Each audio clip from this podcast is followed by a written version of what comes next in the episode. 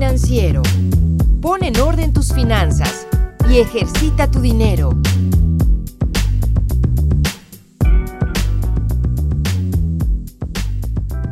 Hola, ¿qué tal amigos? Bienvenidos a este nuevo episodio de Gimnasio Financiero, en donde vamos a estar hablando de un tema justo para la temporada, ya que se acerca diciembre, estamos por cerrar noviembre para cuando estén ustedes escuchando este episodio.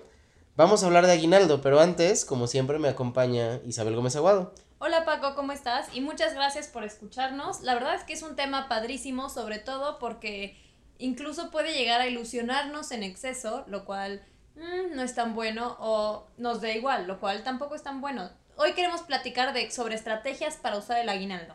Exactamente, el, el episodio de hoy literalmente es estrategias para utilizar positivamente nuestro aguinaldo. Ahora bien, eh, Isabel, ¿qué es el aguinaldo? Bueno, el aguinaldo es una prestación que se, te da, que se te da por ley y equivale a 15 días de sueldo anual. Entonces, para calcularlo, pues lo más fácil es pensar en una quincena.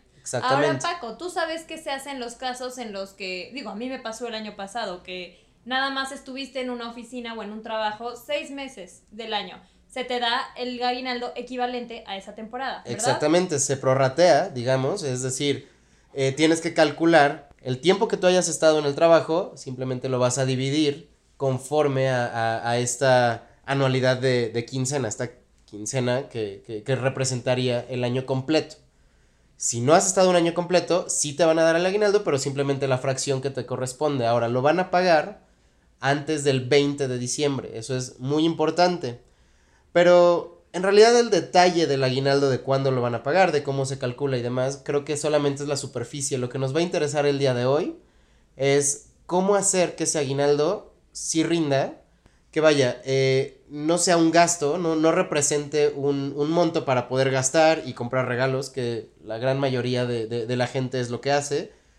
Creo que eh, algo que sí me gustaría decir es, Gimnasio Financiero como podcast trata siempre de hacer un sentido de educación financiera, de poder saber cómo llevar nuestras finanzas sanas, ¿de acuerdo? Entonces, a mí, digo, primero me gustaría saber, Isa, ¿cuál ha sido tu experiencia con el aguinaldo? ¿Tú crees que, que sí lo has aprovechado? ¿Crees que lo has gastado? ¿Y qué recomendarías a, a, a nuestros podescuchas para que hagan un mejor uso de ese aguinaldo?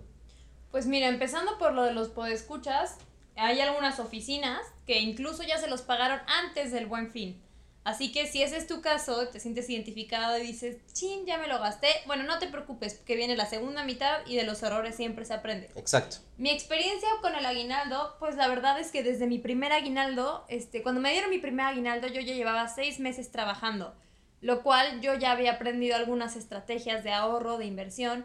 Entonces, estoy muy orgullosa de decir que no me lo gasté Ok. Lo guardé, este, me puse un presupuesto para gastar porque si no te quiero decir, no le compres a nadie regalos de Navidad. Eso no es lo que queremos decir.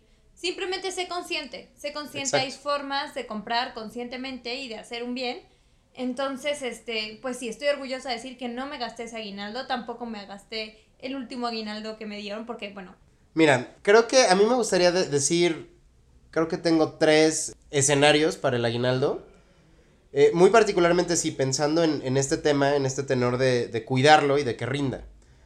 El primer escenario que me gustaría platicarles, eh, platicarles y platicarte a ti, Isabel, es un escenario muy particular de ahorro, no particularmente de inversión, sino un escenario en donde tú recibes el aguinaldo y tienes que mantenerlo de alguna manera para que se convierta en un ahorro mensual.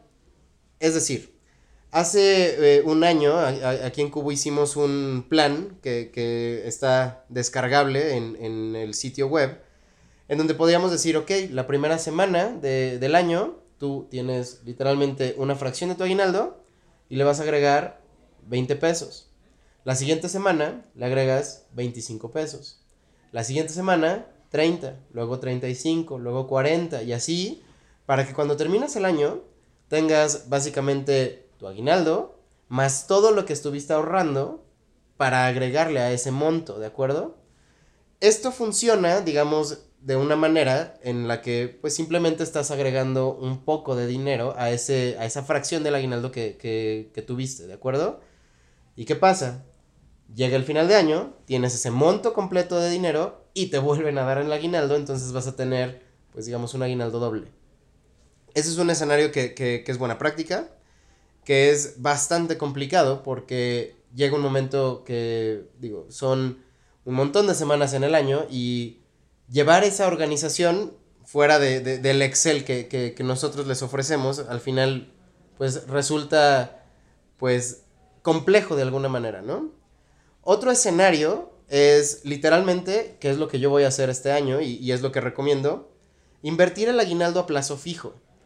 E invertirlo de una manera en la que tengas, en, en mi caso, el total del aguinaldo y lo pongas literalmente a trabajarse, o sea, a plazo fijo, hasta el próximo 20 de diciembre del año 2019. De esa manera, ¿qué va a pasar? Todo tu aguinaldo va a tener rendimientos y nuevamente vas a recibir el nuevo aguinaldo del 2019 el 20 de diciembre y así vas a tener no nada más doble aguinaldo, sino además los rendimientos que ya obtuviste al invertirlo en plazo fijo. Está padrísima esa estrategia. Otra estrategia que yo creo que también puedes ayudarte de tu aguinaldo es, pues, primero que nada, revisar y pensar cómo está tu historial crediticio el día de hoy. Este, si tienes deudas que cubrir, si tienes muchas cosas pendientes, yo creo que lo primero, lo primero, antes que nada, es cubrir esas deudas. ¿Por qué? Porque esas deudas pueden ir creciendo y creciendo como una bola de nieve, además de que Navidad es una época en la que la gente tiende a endeudarse todavía más. Entonces, pues, tu historial crediticio va a fallar, va a fallar, y cuando quieras un crédito, puede que no se te lo den o que te lo den con una tasa muy alta. Por lo que también te recomiendo que aproveches tu aguinaldo para tratar de cubrir esos huecos que se hicieron con el gasto inconsciente. ¿Tú qué opinas? Consolidar deuda. Básicamente, sí, creo que es, es un escenario también eh, muy productivo. Al final tendrías la capacidad de ya no estar endeudado y poder, pues, no literalmente empezar de cero, pero sí poder, perdón, avanzar con digo, ya sin deudas, ¿no? Eso es, eso es algo importantísimo. Ahí lo que, lo que creo que es muy eh, valioso es poder evaluar si las deudas que tienes realmente sí están, son equivalentes al monto de aguinaldo que tienes.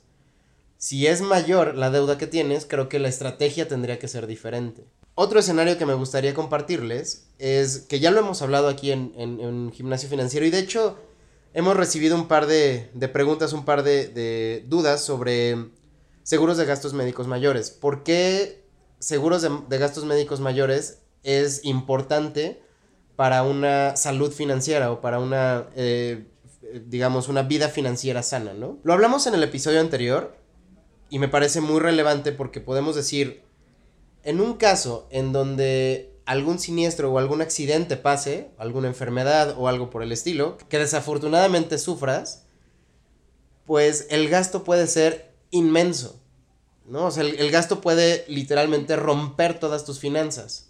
Entonces, eh, ¿eso qué pasa? Si no tienes un seguro de gastos médicos mayores, pues literalmente vas a tener que eh, tomar tu patrimonio, tomar los ahorros que ya tienes y entonces, pues literalmente desmoronar todo lo que ya tenías ahorrado durante tanto tiempo. Entonces, mi recomendación en este otro escenario es evaluar comprar un, seguro de gastos médicos mayores si, no es que ya lo tienen. Este, porque en realidad es muy importante y creo que ahí sí eh, es, es, muy sencillo encontrar un seguro de gastos médicos mayores que se ajuste a una anualidad que sea equivalente a una quincena de tu trabajo. Hay una opción grandísima, un abanico grandísimo de oportunidades en cuanto a seguros de gastos médicos mayores se refiere y creo que simplemente hacer un benchmark, evaluar, comparar y poder decir, este es el seguro de gastos médicos mayores que me conviene y voy a utilizar mi aguinaldo para poder eh, obtenerlo. Creo que es una decisión muy importante y la verdad muy positiva. Bueno, yo veo un escenario, ahorita que tú estabas hablando sobre invertirlo a plazo fijo, un año, etcétera, etcétera. ¿Qué te parece este escenario? La gente no piensa en el retiro y más la gente joven que pues ahorita está ahorrando para la maestría, para el viaje, para etcétera, etcétera, no piensan tanto en el retiro o lo pasamos a un segundo plano. ¿Qué pasa? Que podemos usar parte de esos aguinaldos también para meterlo a nuestro fondo del retiro. Exactamente, aportación voluntaria. Sí, tenemos un, tenemos un episodio sobre la FORE buenísimo, búsquenlo ahí y también empiecen a hacer aportaciones voluntarias a su Afore, sobre todo porque, digo, el día de mañana que puedan mantener un buen estilo de vida, se los van a agradecer. Hace, en justo en este episodio que, que les habla Isabel, platicamos sobre cómo el Afore solo, el Afore por sí mismo, no es suficiente. Entonces, existe esta, este concepto de aportaciones voluntarias. Y concuerdo con Isabel, creo que sería muy bueno utilizar el, aguinaldo para hacer una aportación voluntaria para tu Afore y vaya, hacerlo anualmente. O sea, cada vez que, tengas un aguinaldo que se convierta en una aportación voluntaria, eso te va a ayudar pues a tu retiro, sin duda. Otro escenario que, me gustaría a mí platicar, eh, y ya antes de hacer un par de conclusiones después, creo que hay, hay otro escenario por ahí que, que, que Isabel nos quiere platicar. Pero uno más es hacerte, digamos, recompensarte por este año que, que, has tenido de trabajo. También es muy válido. Pero recompensarte no me refiero a que gastes todo eh, de tu aguinaldo en simplemente un, un bien o, o, un, o en algo material busca en qué otras opciones puedes invertir. Plazo fijo no es la única. Hemos hablado también de bienes raíces. Bienes raíces que no es literalmente comprar una casa o comprar un inmueble. Hablamos sobre brick, ¿no? O sea, quizás experimentar en algunas eh, eh, de estas opciones de inversión que también existen. Hablamos también de Bitcoin en algún momento. Y creo que evaluar en qué puedes tener tu aguinaldo fuera de solamente el plazo fijo es algo que, creo que sí se puede hacer y esa experimentación literalmente creo que es una recompensa para poder ver cómo estás manejando tus finanzas y mejorarlas. Sí, claro, estamos en la temporada de las compras emocionales. Entonces, más que nada, pues es muy válido, como dice Paco, que te recompenses y que utilices parte de ese dinero en pues en algo que has querido comprar, etcétera, etcétera. Sin embargo, nosotros te aconsejamos que no vayas a un centro comercial triste o muy de buenas, ¿verdad, Paco? Porque pues este vas a vas a comprar lo primero que veas. Además, la mercadotecnia sabe que tendemos a hacer compras emocionales. Entonces, ten mucho cuidado con tu aguinaldo y no, no lo lleves en la tarjeta a dar un paseo por el centro comercial. Finalmente, bueno, digo, ya, ya a manera de conclusión y, a manera de, invitación, Recuerden que tenemos un grupo eh, de inversión a plazo fijo que entre más de ustedes puedan eh, entrar, mejor tasa de rendimiento vamos a tener. Ahorita ya tenemos de hecho una sobretasa, gracias a todos los que se han unido. Eh, esperamos más de ustedes se puedan unir a este grupo. Y creo que es una gran opción también, ¿no? O sea, tomar su aguinaldo, meterlo a, a este grupo que para poder acceder es cubo.mx diagonal gimnasio y ahí simplemente se registran y entrarán al grupo de gimnasio financiero para que todas las inversiones que ustedes pongan tengan una sobretasa, que es la que ya hemos conseguido eh, con, este grupo de, de inversión. Claro, es la forma en la que podemos conectarnos como la comunidad financiera que hemos creado.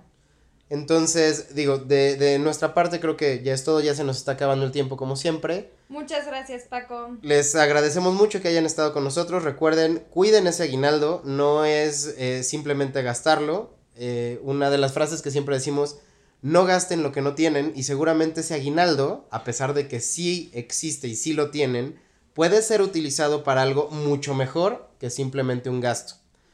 Yo soy Francisco Isa. Yo soy Isabel Gómez Aguado y esto es Gimnasio Financiero. El entrenamiento de hoy ha terminado. No olvides reforzar tus finanzas todos los días y compartirnos con tus amigos. Te esperamos la próxima semana en Gimnasio Financiero.